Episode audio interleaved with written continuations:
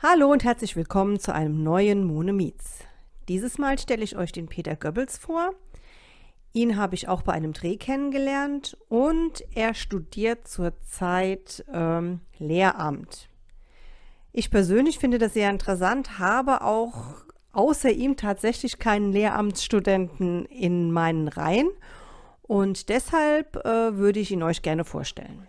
Hallo lieber Peter, vielen Dank, dass du dich für das Interview zur Verfügung gestellt hast. Stell dich doch einfach mal vor. Ja, liebe Simone, vielen lieben Dank für die netten einleitenden Worte von dir. Ähm, ich kann mich auch noch sehr, sehr gut an unseren ersten gemeinsamen Dreh erinnern und ähm, habe diesen Tag auch noch äh, sehr, sehr lustig in Erinnerung. Ja, hat mir damals sehr, sehr viel Spaß gemacht, mit dir da am Set zu drehen.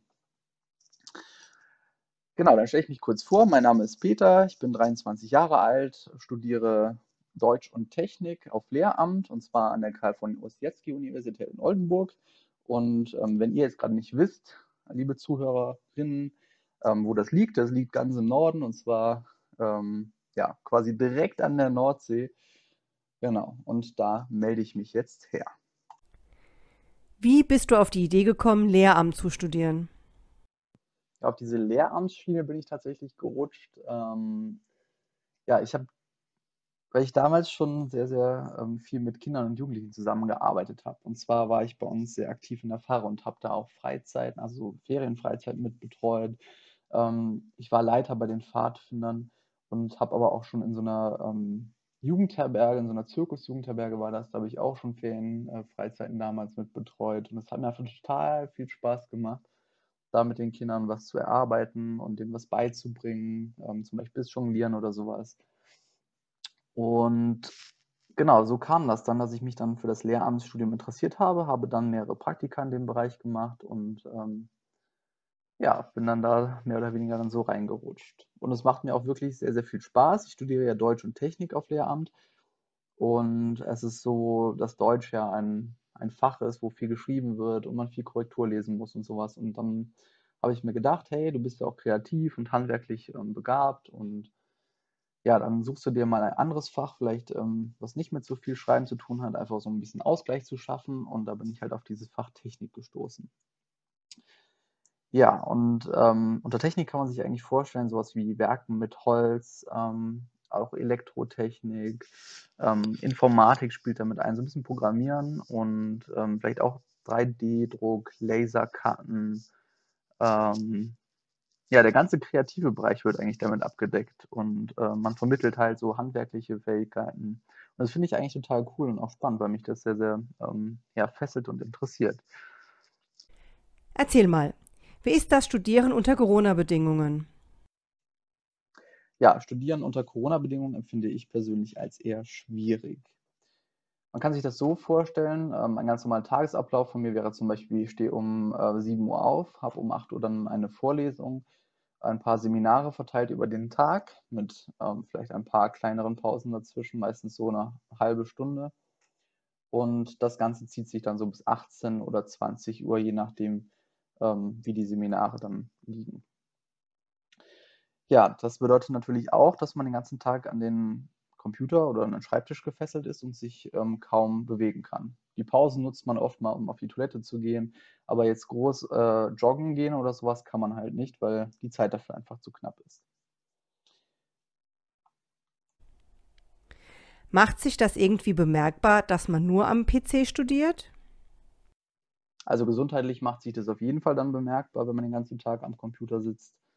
Ähm, selbst am Wochenende ist es so, dass man sehr, sehr lange am PC sitzt und noch Aufgaben erledigt, die man unter der Woche nicht erledigen konnte, weil einfach die Zeit auch fehlte. Und da sehe ich auch einen ja, sehr großen Kritikpunkt, ähm, dass viele Dozierenden ja einfach ähm, zu viele Aufgaben stellen. Sie ähm, denken vielleicht, oh, der Studierende hat nur dieses eine Modul, ähm, jetzt lasse ich den mal 100 Seiten lesen und dazu noch ähm, ein Exzerpt schreiben.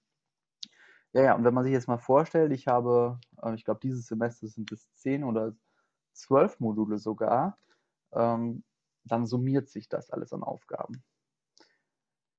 Ja, und ähm, Das ist aber jetzt ein großer Vorteil, weil normalerweise studiert man pro Semester jetzt nicht so unbedingt 10 oder 12 ähm, Module. Das ist schon sehr, sehr viel und das ist ein Riesenvorteil, weil die Lehre findet teilweise asynchron statt, sodass man ähm, mehrere Module gleichzeitig belegen könnte, theoretisch.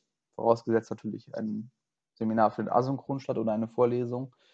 Und ja, das heißt, man wird auch, wenn man das dann alles schafft und ähm, mit der, die Arbeit, die ganze Arbeit bewältigt, dann auch schneller mit dem Studium fertig. Und das ist ein riesen, riesen Vorteil. Arbeitest du nebenbei oder unterrichtest du schon an einer Schule? Ja, genau. Also es ist so, dass ich in Oldenburg an zwei Schulen schon unterrichte. Und zwar ähm, im Nachmittagsbereich. Da biete ich verschiedene AGs an, äh, unter anderem zum Beispiel so eine Lego Roboter AG, aber auch ähm, eine AG, wo ich mit den Schülerinnen zum Beispiel Insektenhotels baue oder Fledermauskästen. Ja, und äh, das größte Projekt, ähm, was ich im Moment leite, ist ähm, das Wetterballon-Projekt, ähm, initiiert vom Schülerforschungszentrum Nordwest.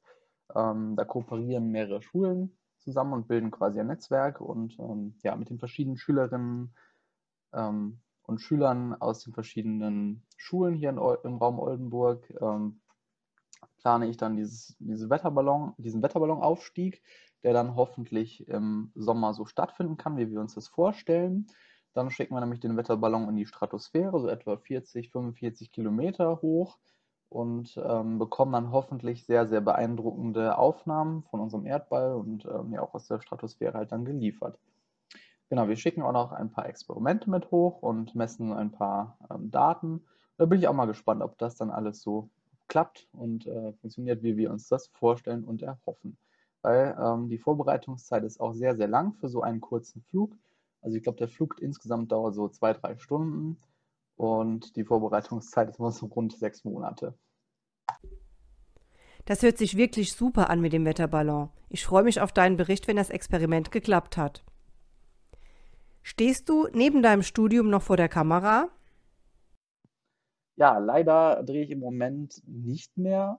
Das liegt aber auch äh, zum Großteil daran, dass einfach Oldenburg nicht so der Hotspot ist für ähm, alle Fernsehsendungen und ähm, Aufzeichnungen und sowas.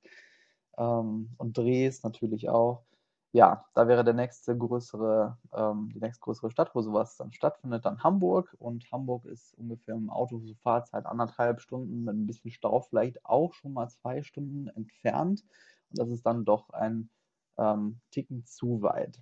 Aber ich kann mir gut vorstellen, wenn ich hoffentlich dann bald nochmal in der Heimat bin und Köln nicht ganz so weit entfernt ist, ähm, dass ich dann sogar vielleicht mit dir, Simone, nochmal zusammen ähm, drehe oder auf einen Kaffee vorbeikomme. Oh ja, da würde ich mich sehr freuen. Es muss nicht immer mit Kamera sein. Gerne können wir uns auch, wenn du mal wieder in der Heimat bist, zu einem Kaffee oder einem Prosecco, da bin ich ja relativ flexibel, treffen. Welche Wünsche hast du für das weitere und kommende Jahr?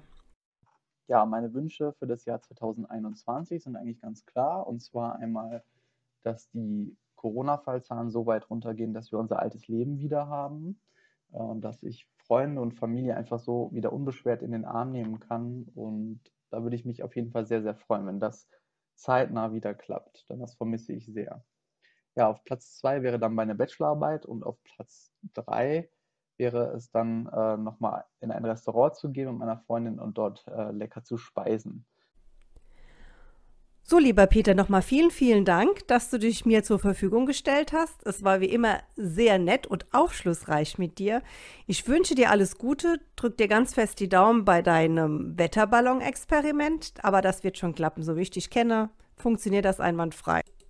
Ja, liebe Simone, vielen lieben Dank für das nette Interview und ähm, ja, vor allem auch danke dafür, dass ich Teil deiner Podcast-Reihe werden durfte. Äh, es hat mir wirklich sehr, sehr viel Spaß gemacht, hier zu berichten. Und ja, es bleibt mir eigentlich nur noch zu äh, übrig zu sagen, bleibt alle gesund und munter, haltet weiter die Ohren steif und äh, irgendwie kommen wir schon durch diese Pandemie durch und haben dann schon hoffentlich ganz bald unser altes Leben wieder zurück.